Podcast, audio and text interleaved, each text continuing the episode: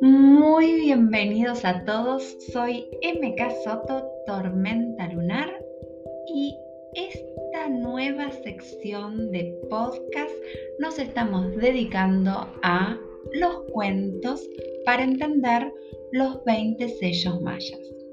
Como ustedes saben, a mí me encanta compartir de manera lúdica cada una de estas energías para que se entiendan desde otro ángulo, para que podamos conectar desde el juego con ellas, para que no nos quedemos en la definición quizás del libro y, como dibujarla, ir un poquitito más adentro y conectar desde otro lugar.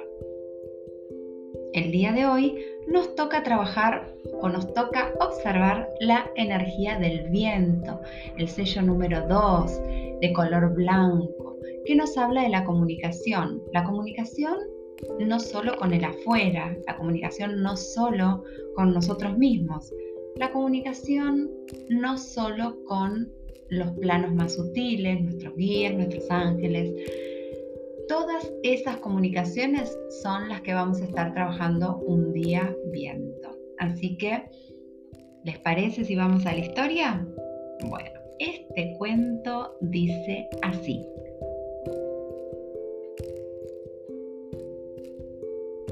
Esta es la historia de una persona que tenía muy mal carácter. Su madre le dio una bolsa llena de clavos y le dijo que cada vez que perdiera la paciencia tendría que clavar un clavo detrás de la puerta. El primer día clavó 37 clavos detrás de la puerta. Las semanas que siguieron, a medida que aprendía a controlar su genio, clavaba cada vez menos clavos. Descubría que cada vez le costaba menos controlar su genio y así era más fácil clavar los clavos detrás de la puerta. Un día consiguió controlar su carácter durante toda la jornada y así le informó a su madre. Ella le sugirió que retirara un clavo cada día que lograra controlar su carácter. Los días pasaron y finalmente pudo anunciar a su madre que no quedaban más clavos que retirar en la puerta. Su madre tomó la mano y se acercó a la puerta y le dijo, Has trabajado muy duro, pero mira todos esos hoyos en la puerta. Nunca más será la misma. Una ofensa verbal es tan dañina como una ofensa física. Presta atención a tu comunicación. Ese es tu mayor tesoro. Y con este cuento nos invito a reflexionar qué tan duro hablamos con los demás, qué tan duro nos hablamos a nosotros mismos.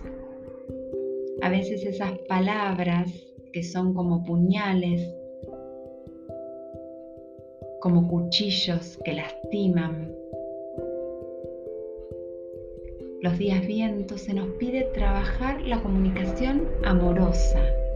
Y otra cosa que nos invita a trabajar el viento es aprender a soltar una vez que damos el mensaje.